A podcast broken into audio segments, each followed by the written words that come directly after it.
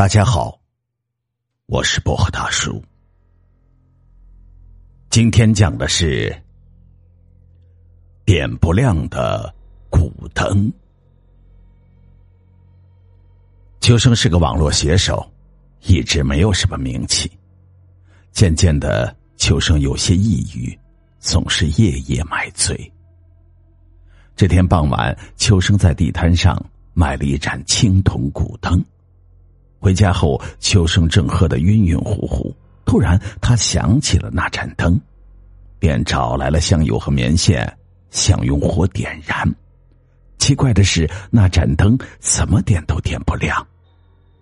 这时，一个哀怨的声音传来：“秋生，你让奴家好生挂念呀。”秋生抬起头，只见桌边站着一个俏丽的古装女子，长袖飘飘，是双目流波。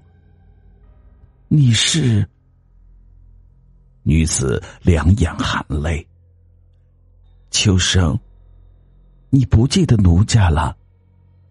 是啊，一别五百年了。女子说完，倒了两碗酒。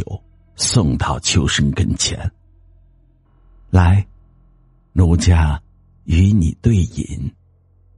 秋生向来嗜酒如命，他立刻一饮而尽。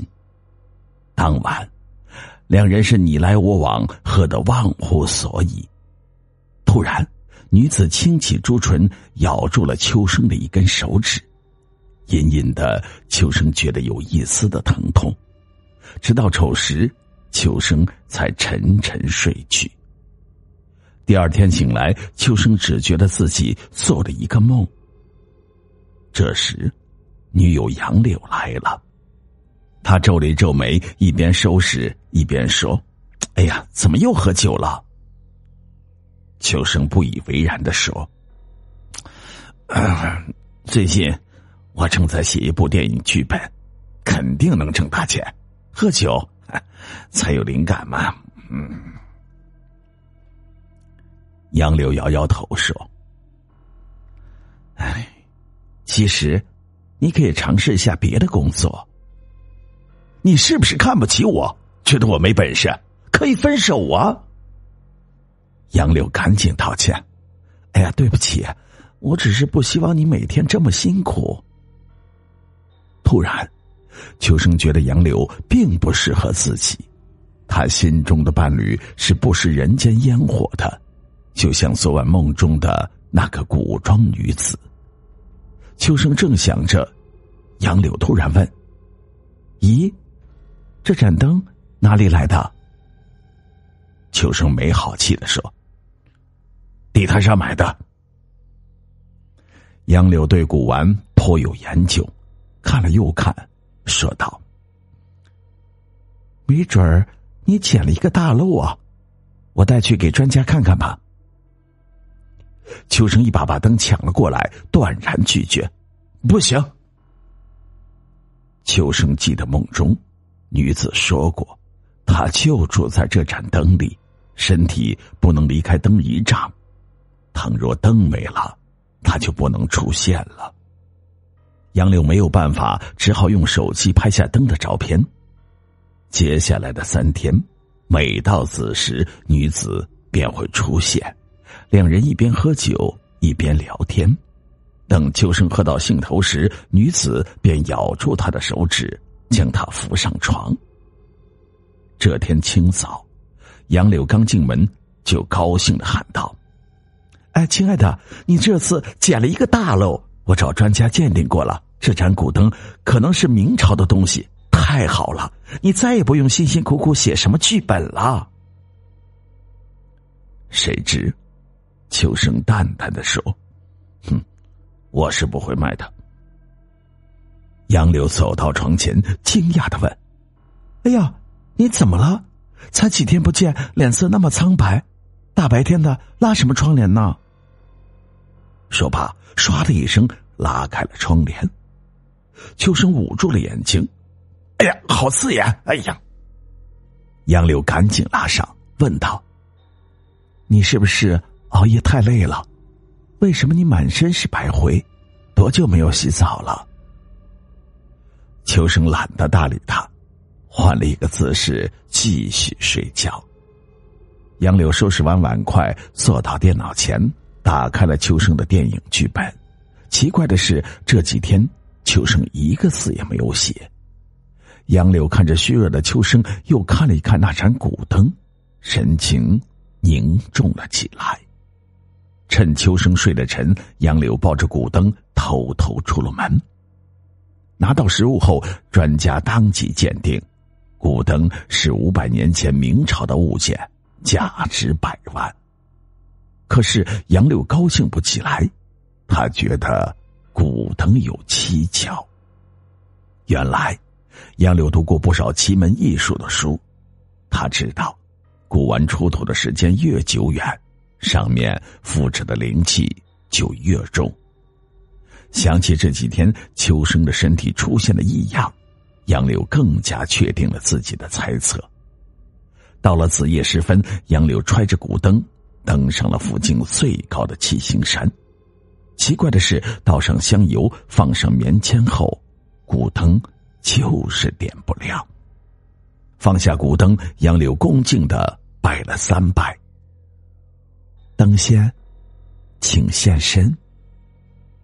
话音未落，那古装女子出现在跟前，陶醉的吸了一口气。今晚的月儿，可真圆。杨柳央求道：“等闲，求你别伤害我的爱人。”女子惨然一笑：“你的爱人，他是我五百年前的情郎，好不容易，今生我与他相遇，怎能轻易分开？五百年来，我被困在灯中，每天苦不堪言。”知道为何点不亮这盏灯吗？因为我哭了五百年，泪水浸透了灯盏，任何灯油都无济于事。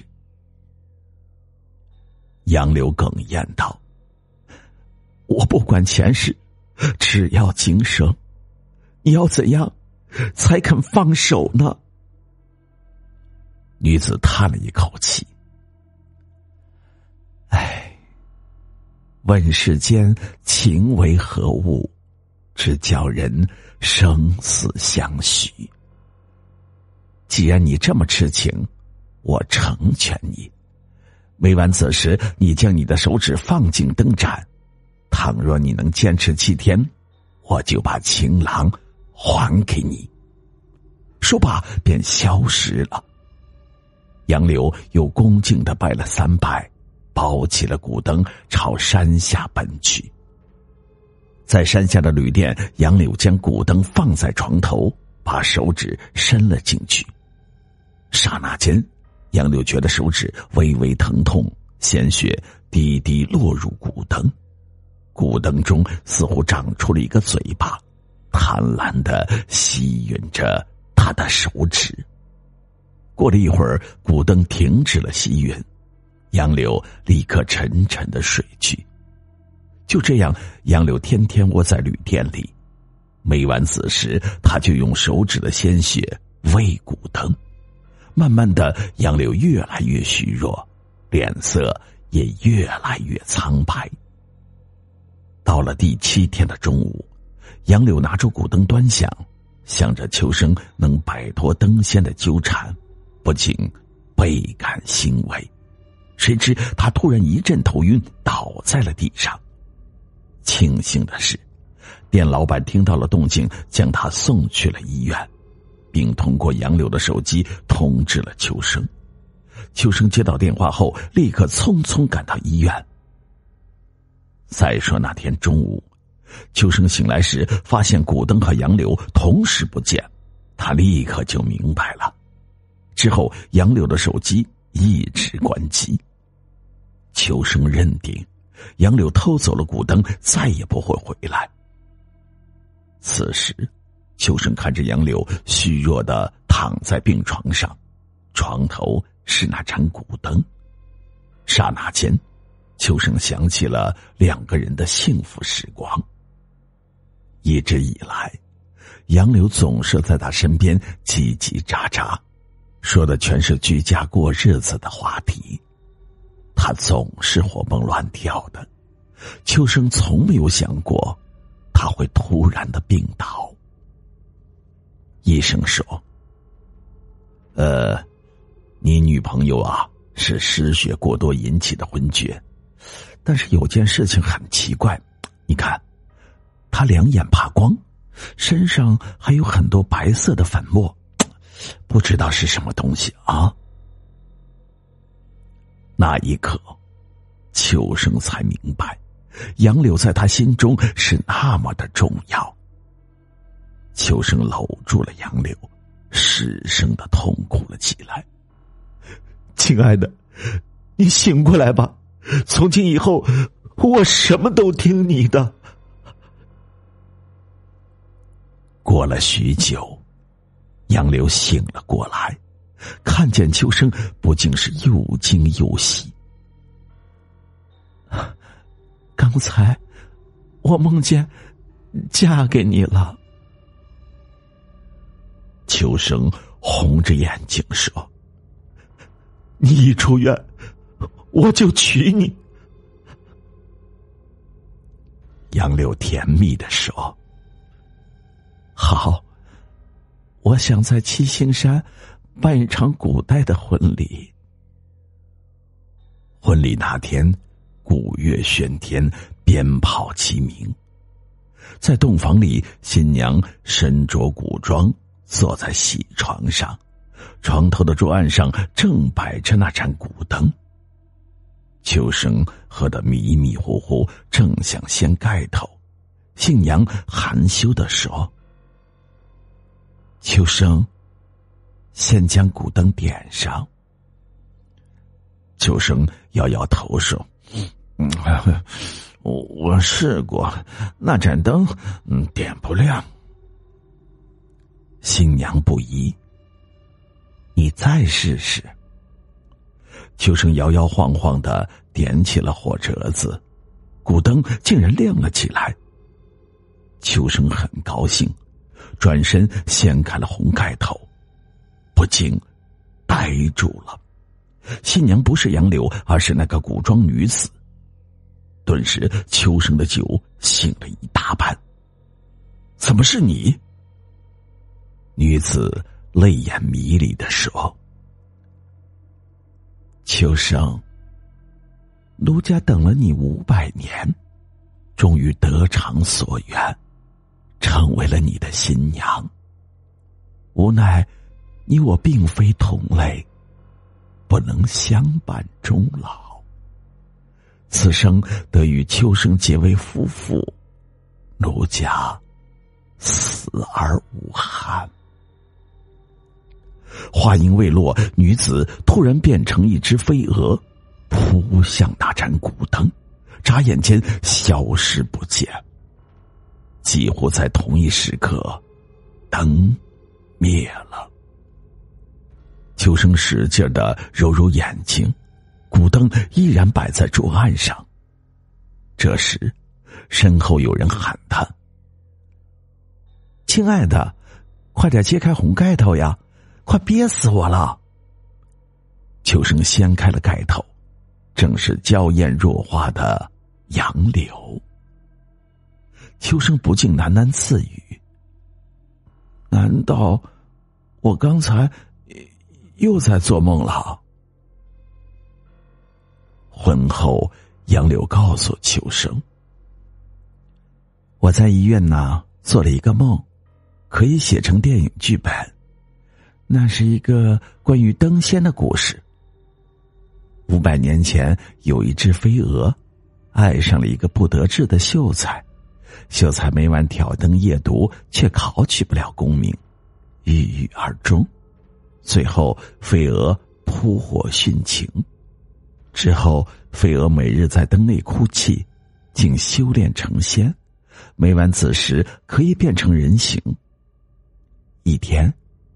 有个男子在地摊上买下了古灯，飞蛾立即认出，那就是转世的秀才。等了五百年，终于和情郎相见，飞蛾喜出望外。但是他在修仙时曾发下毒誓，一生一世留在等中，所以想要和男子双宿双飞，只有将他变成飞蛾。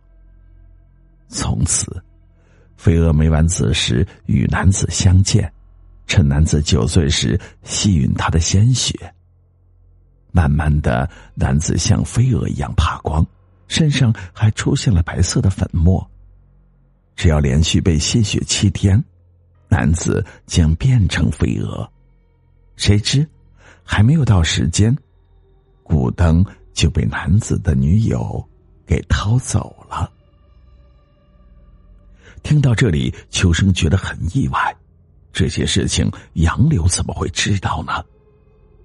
秋生激动的说：“哎呀，真是个好素材！后面的情节我来接。”在七星山上，女友为了爱人决定牺牲自己，他却不知道，飞蛾在灯中吸他的鲜血是个阴招。等到了第七天，飞蛾也不会松口，飞蛾要吸干他的血，到时他不仅救不了男友，还白白丢掉了性命。等古灯回到男子身边，飞蛾可以故技重施。和他双宿双飞。幸亏老天有眼，女友在第七天的中午给晕倒了，被店老板送到了医院，身体得以慢慢恢复。在医院里，灯中的飞蛾目睹了两人生死相依，不禁黯然神伤。飞蛾终于明白，他只是自作多情。爱一个人，应该让他得到幸福，所以，飞蛾决定放手。杨柳含着泪接下去说：“后来，飞蛾附在女友的体内，和男子举行了一场古代的婚礼，终于当上了新娘。当古灯被点亮时。”飞蛾像五百年前一样，再次扑向了灯火，从此香消玉损。不久之后，秋生一气呵成完成了这部电影剧本，并被制片方买下了版权，拍成了电影。电影票房是一路飙升，情侣们看得如痴如醉，秋生也一跃。成为金牌编剧，在电影的最后，秋生写下了这样的结束语：“爱没有前世，也没有来生，所以请好好的爱在当下，珍惜眼前人。”